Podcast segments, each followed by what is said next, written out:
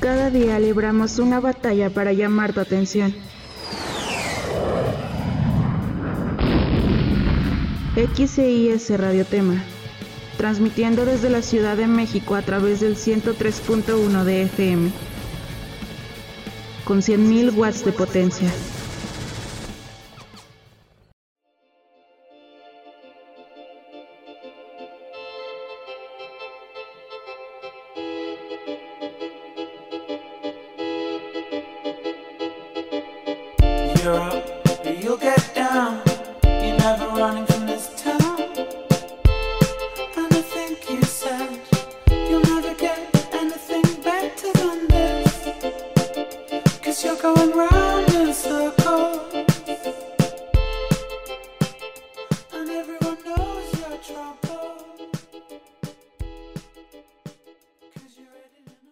Bienvenidos a este su programa Punto de Opinión. Yo soy Michelle Vázquez y estamos aquí acompañados de unas excelentes personas eh, muy precisas con bastante conocimiento sobre el tema, el tema que vamos a ver el día de hoy, que es el aborto. Hoy nos acompaña la doctora Cristina Romero Soto, especialista en ginecología y obstetricia e integrante de la Asociación Civil de Acompañamiento después de un aborto seguro. Buenas noches, doctora, ¿cómo se encuentra? Hola, buenas noches, Michelle. Muy bien, gracias, gracias por la invitación. A usted por aceptarla y pues esperamos este, terminar bien informados de este tema. También con nosotros se encuentra el día de hoy el diácono Juan Julián Pacheco, diocesano católico. Muy buenas noches, padre, ¿cómo se encuentra el día de hoy? Buenas noches, Michelle. Este, muchas gracias por la invitación y buenas noches, doctora.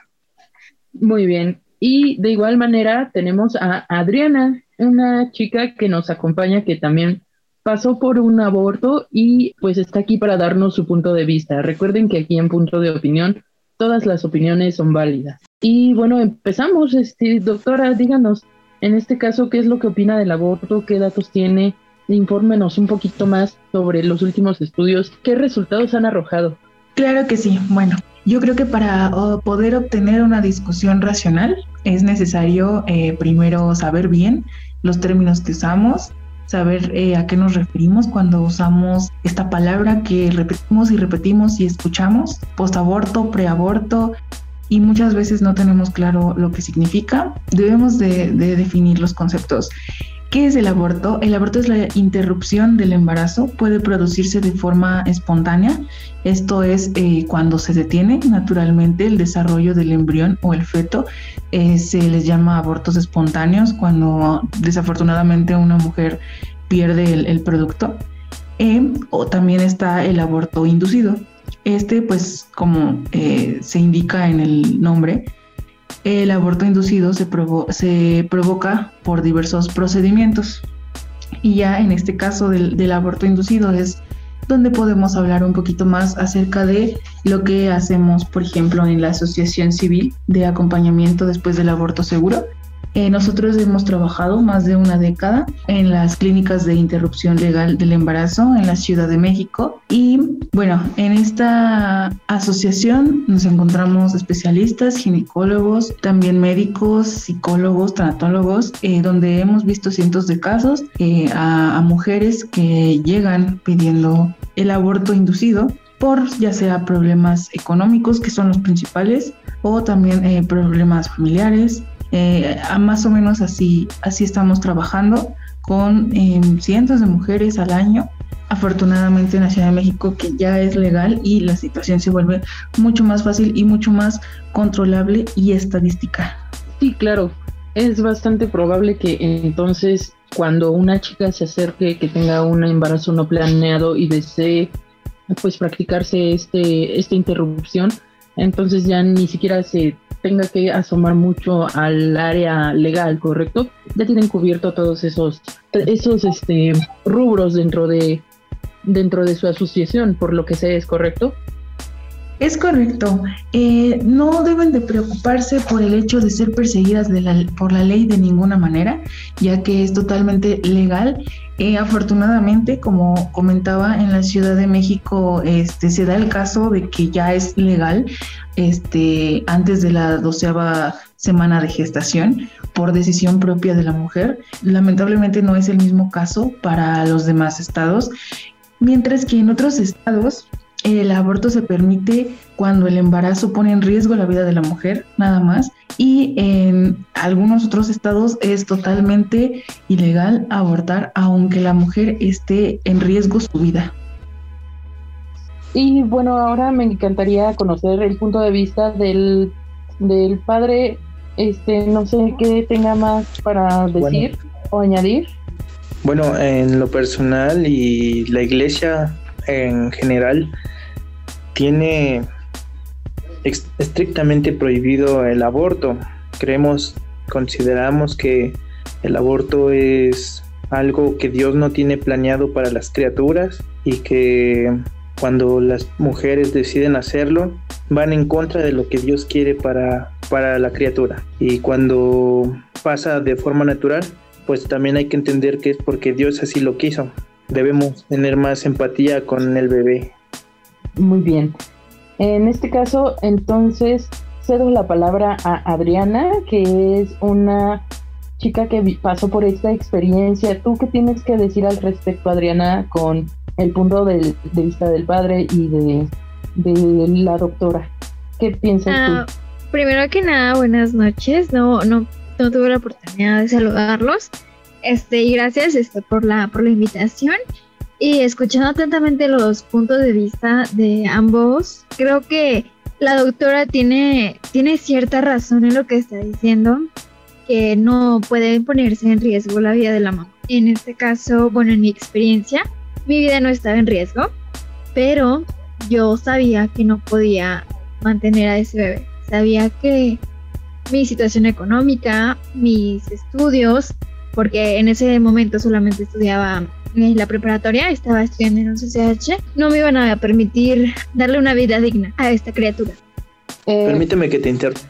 Pues al momento en que decidiste tener relaciones, debiste haber pensado también en las consecuencias. Yo creo que cuando decides no tener al bebé, también estás decidiendo matar una vida. Por eso creo que deberías haber pensado mejor la situación. Disculpe, padre, que me interrumpa. Sin embargo, eh, bueno, primero que nada, tiene que dar que pedir la palabra, ya que cada invitado tiene un cierto un cierto tiempo para que pueda hablar y expresar sus ideas. Sí, entonces por favor le solicito que eh, me pidan la palabra para poder este, dar su punto de vista o su opinión. Y luego de esta interrupción, vamos a un corte. Regresamos.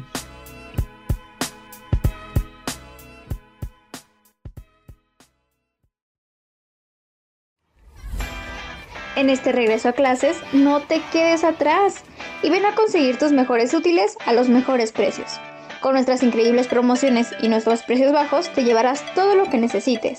Puedes encontrar computadoras, cuadernos, colores, lápices y por supuesto, mochilas.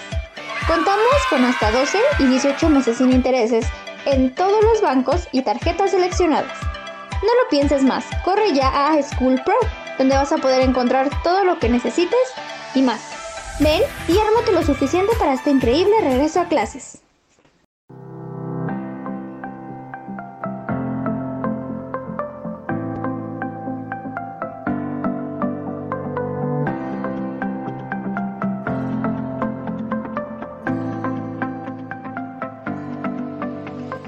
En Zapaterías El Lujo nos damos el lujo de poner toda la mercancía a tu alcance. Acude a cualquiera de nuestras sucursales y encuentra grandes descuentos en nuestro calzado, bolsas y mochilas desde el 40 hasta el 50% de descuento.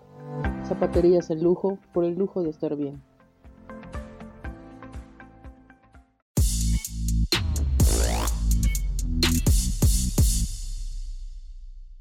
Seguimos aquí en su programa Punto de Opinión. Muchas gracias por continuar con nosotros. Seguimos con Adriana, por favor. te escuchamos, Adriana. Ok, este, retomando, yo creo que es importante mencionar que en mi caso yo me cuidaba, usaba preservativos y aparte pastillas anticonceptivas. Lo que sucedió conmigo es que tenía ciertos problemas hormonales, por lo cual las pastillas anticonceptivas no estaban haciendo el trabajo que yo requería, ¿no? Entonces sucede que quedé embarazada. no fue planeado, no quise, no lo hice sin pensar. De hecho, pues estaba siguiendo lo que yo sabía como una estudiante, pues en ese momento de preparatoria, de media superior, lo que conocía, lo que había enseñado, lo que me habían enseñado, y aún así, sin embargo, pues sucedió. No es algo que usualmente controlamos al 100 y simplemente sucede. Y yo creo que, eh, bueno, iba a retomar un punto también que dijo que era tener empatía sobre el niño. Y yo creo que en mi caso yo lo hice porque yo sabía que no le podía dar una vida digna. Entonces tuve empatía de no tener que traerlo a sufrir, a que pasara por, por carencias, por carencias que yo no podía cubrir. ¿Puedo hablar en este momento, Michelle? Sí, adelante, padre, por favor. Bueno, este, considero que lo que acabas de decir de tener empatía con el bebé, considero que estás en lo incorrecto.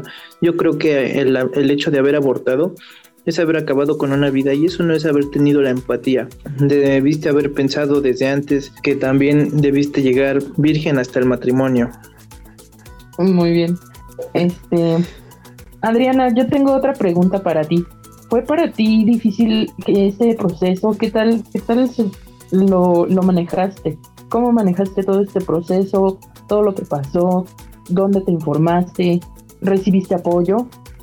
Ah, pues a decir verdad, no. Esto sucedió cuando yo iba en CCH y bueno, cuando empecé a tener el retraso en mi, ciclo menstrual, yo era una persona muy, muy, muy regular. Entonces fui con la enfermería de, este instituto y me practicaron ahí la, la, prueba, salí positiva y esta doctora me dio el número de una, de una clínica que me podía ayudar. Entonces solamente este, lo hablé con la doctora con mi novio en ese entonces y con la mamá de mi novio, que fue la que me ayudó en el reposo, porque el mío fue un legrado. Entonces tienes que tener este cierto descanso para que no sufras una hemorragia o algo similar. Entonces simplemente pues se quedó ahí. La decir verdad es un tema muy sensible, muy difícil de tocar, que mucha gente sigue viendo como lo peor del mundo, se siguen espantando porque mataste a alguien.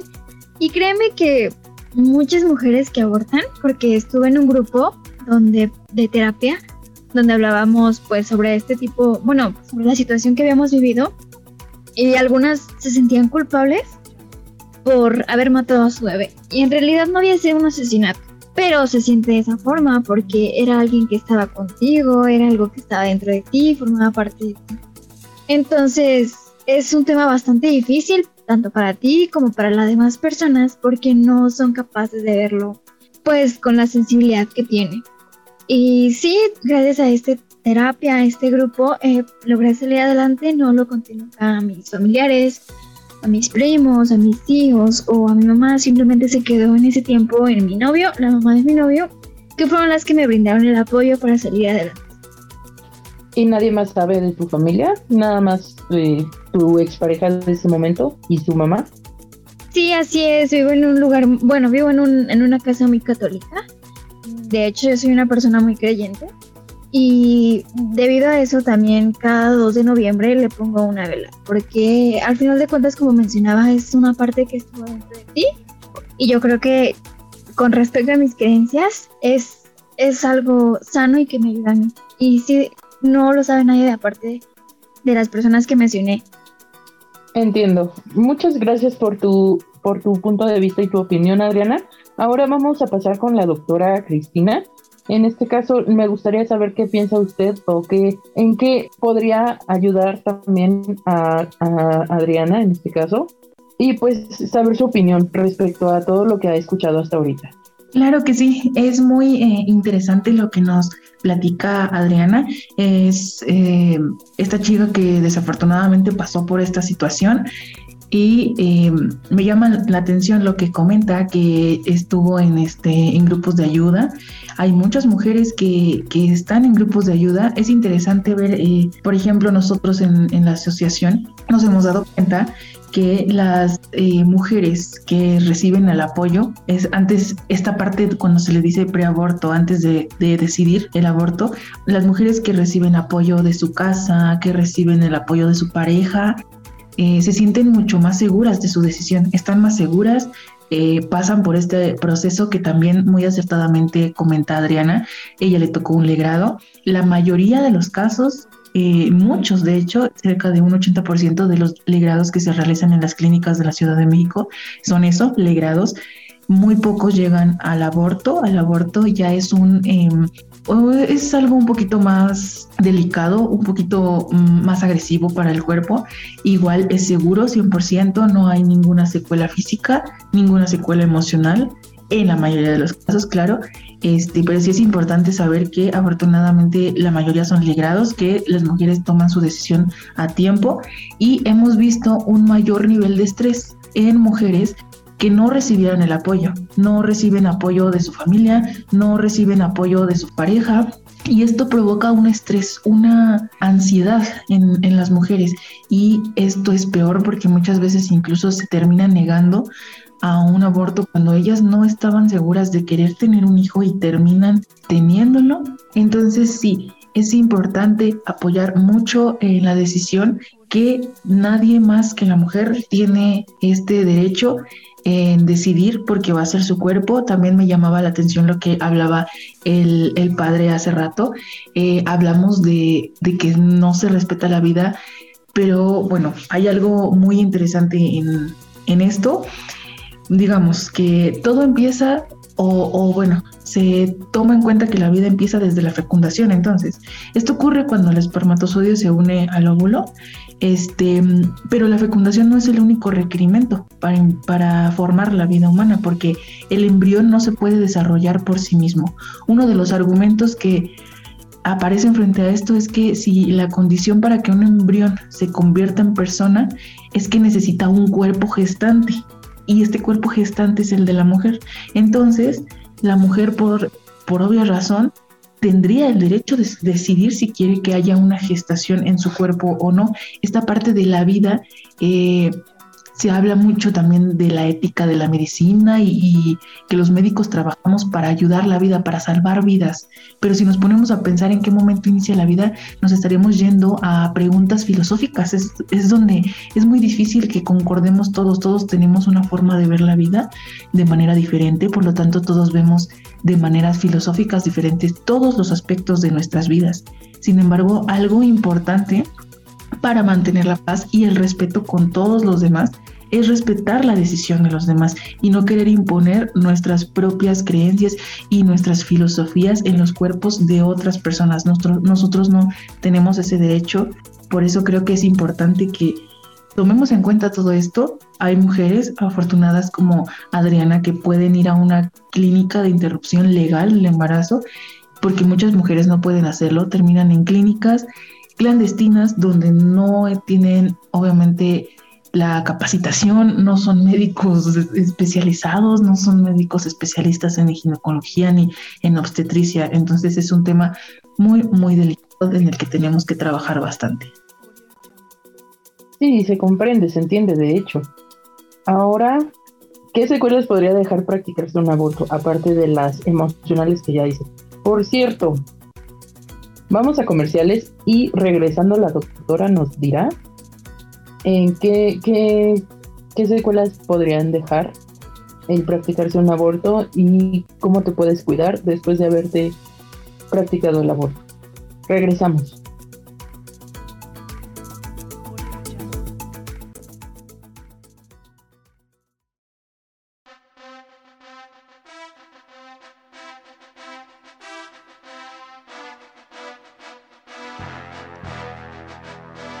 ¿Lo único que te queda de atleta son los pies?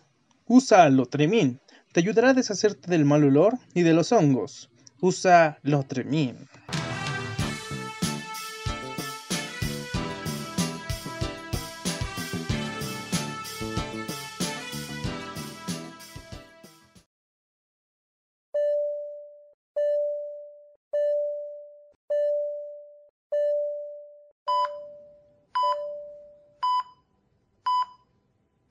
Hay sonidos que pueden ser los últimos que escuches.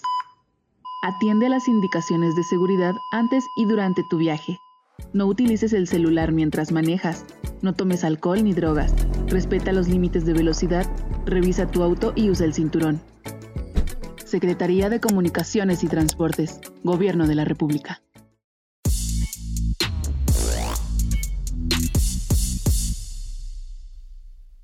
Gracias por continuar con nosotros. Seguimos con este tema muy interesante.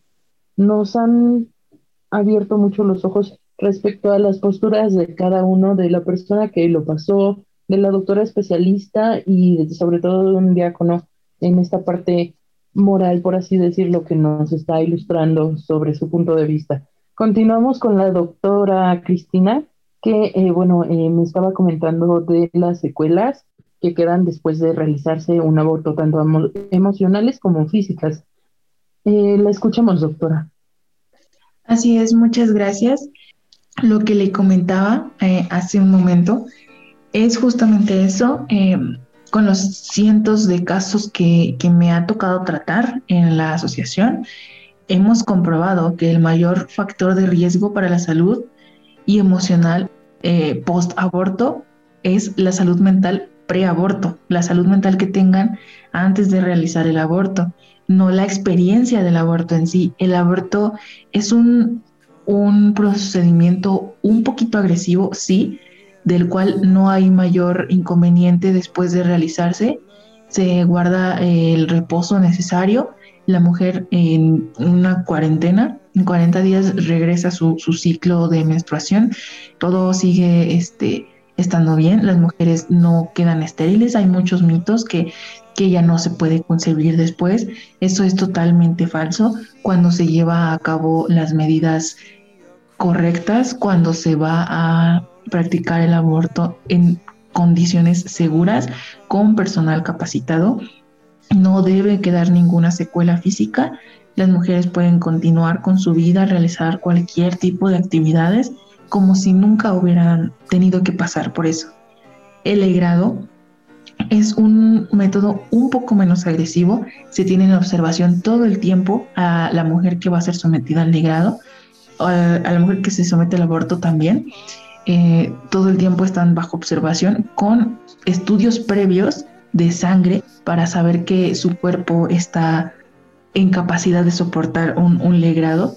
Eh, no pasa más de un sangrado y listo. Las secuelas emocionales pueden ser un poquito variables dependiendo lo que ya comentaba, la salud mental que traigan, eh, el estrés que traen muchas mujeres cuando llegan es, este, es demasiado y se ha demostrado con los estudios que hemos realizado que las mujeres después de, realizar el aborto con el apoyo familiar que tuvieron, se sienten satisfechas, se sienten aliviadas de haberse realizado un aborto, sienten que fue una buena decisión, sienten que la decisión que tomaron fue la idónea, fue la mejor para poder continuar con sus proyectos de vida o también, ¿no? Incluso hay mujeres este, ya con hijos que dicen es que ya no puedo con otro más, también se acepta completamente para que le puedan dar a los hijos que ya tienen lo que se merecen y no este pues no traer a uno más que les va a faltar mejor que les que les sobre a los que tienen a que les falte a, los que vayan a traer. Ah perfecto. Entonces eh, bueno nada más para cerrar pues le agradezco de antemano su, su comentario y sobre todo sus aclaraciones. Su información en serio ayuda mucho a nuestros escuchantes y nuestros escuchantes también, que para sobre todo que estén informados e informadas sobre todo este tema. Y ahora me gustaría cerrar con las opiniones. Empezamos primero con la del presbítero Julián. Ah, eh, háganos el honor de eh, decirnos su comentario final acerca de este tema después de lo que ha escuchado bueno, eh, yo como presbítero y como representante de la Iglesia Católica, yo invito a todas las mujeres que nos están escuchando a que nunca practiquen estas obras del diablo. Todos sabemos que la carne es débil a veces, el diablo es hábil y eso es a lo que las invito, a que no participen en estas obras del diablo porque sabemos que puede tener más consecuencias cuando mueran. No van a llegar al paraíso de Dios. Eso es lo que me gustaría decirles, Michelle. Gracias. Muchas gracias por su comentario, sacerdote. Y este, por último, y no menos importante, Adriana, nos gustaría saber tu último punto de vista sobre este tema eh, y bueno, sobre todo eh, saber que después, después de lo que escuchaste de, la doctora eh, y también del, del, padre o del diácono, ¿qué piensas o cuál sería tu, conclusión? Entiendo la parte del, del padre sobre qué es pues lo que ellos han venido pues estudiando, conservando. Sin embargo, yo les invito a que se abran a una visión más moderna, más consciente de que, como dijo la doctora, el embrión necesita un cuerpo gestante. Y esos cuerpos gestantes no son nada más y nada menos que nuestros. Por lo tanto, la única y decisión que importa es la nuestra. Entonces puede que sea algo difícil, puede que sea algo que no podamos sobrellevar de una manera sencilla. Sin embargo, si no están esas posibilidades, si no están seguras, si hay, tienen problemas familiares, de pareja, si no se sienten listas o simplemente si no quieren ser mamás, que no lo sean. Es mejor no ser mamá a ser una mala madre. Muy bien. Bueno amigos, pues les agradecemos mucho el habernos acompañado en este tema el día de hoy.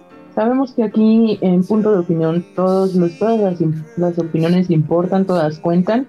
Eh, revisemos, revisamos constantemente nuestras redes sociales. Por favor, ayúdenos comentando sobre este tema. En Twitter, en Facebook, pueden seguirnos a través de nuestras redes sociales y pues ahí los vamos a seguir leyendo. También aceptamos propuestas para los próximos temas para poder hablar e invitar a más expertos o incluso personas que han vivido de cerca con ese tipo de, temas. En la locución nos acompañó su servidora, Michelle Vázquez. En musicalización, les recordamos que estuvo nuestra compañera Astrid González. En guion estuvo Michelle Vázquez y Eric Tello. Y producción estuvo Tania Hernández. Que tengan muy buena noche. Muchas gracias por habernos acompañado. Hasta pronto. Gracias a ti, Michelle. Buenas noches. Gracias, Michelle. Hasta luego, buenas noches.